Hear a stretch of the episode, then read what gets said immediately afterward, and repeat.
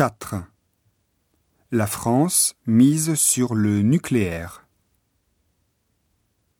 Comme le Japon, la France est pauvre en ressources énergétiques. Depuis la crise du pétrole en 1973, elle a pour objectif l'autonomie énergétique. 58 centrales nucléaires, elle est aujourd'hui en deuxième position derrière les États-Unis, 104, et devant le Japon, 55. La part du nucléaire dans la production de l'électricité française est importante. 78% sont fournis par cette énergie. Pourtant, les centrales en France commencent à vieillir. À cause des accidents et des opérations de maintenance, près d'un réacteur sur trois était à l'arrêt vers la fin de l'année 2009.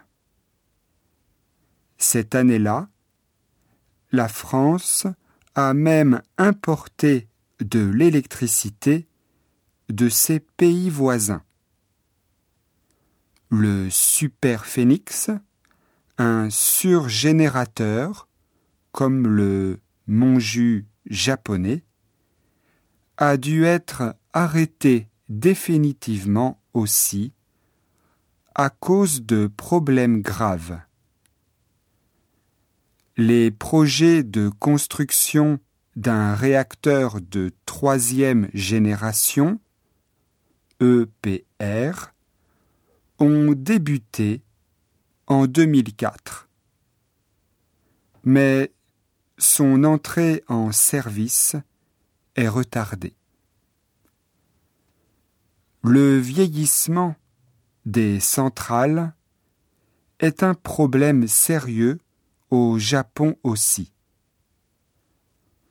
En 2010, la centrale Tsuruga numéro 1 a eu 40 ans.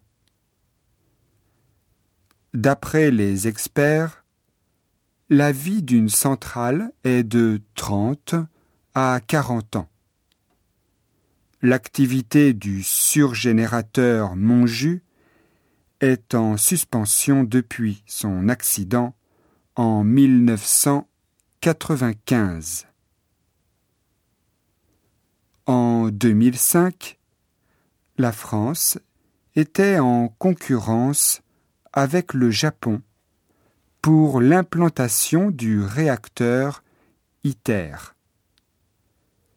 Ce réacteur permet de produire de l'énergie par la fusion des atomes. Pour le moment, toutes les techniques se basent sur la fission nucléaire.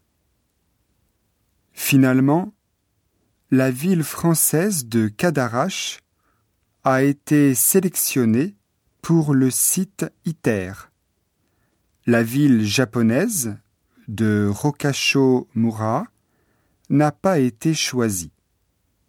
La France veut rester en tête dans le domaine du nucléaire.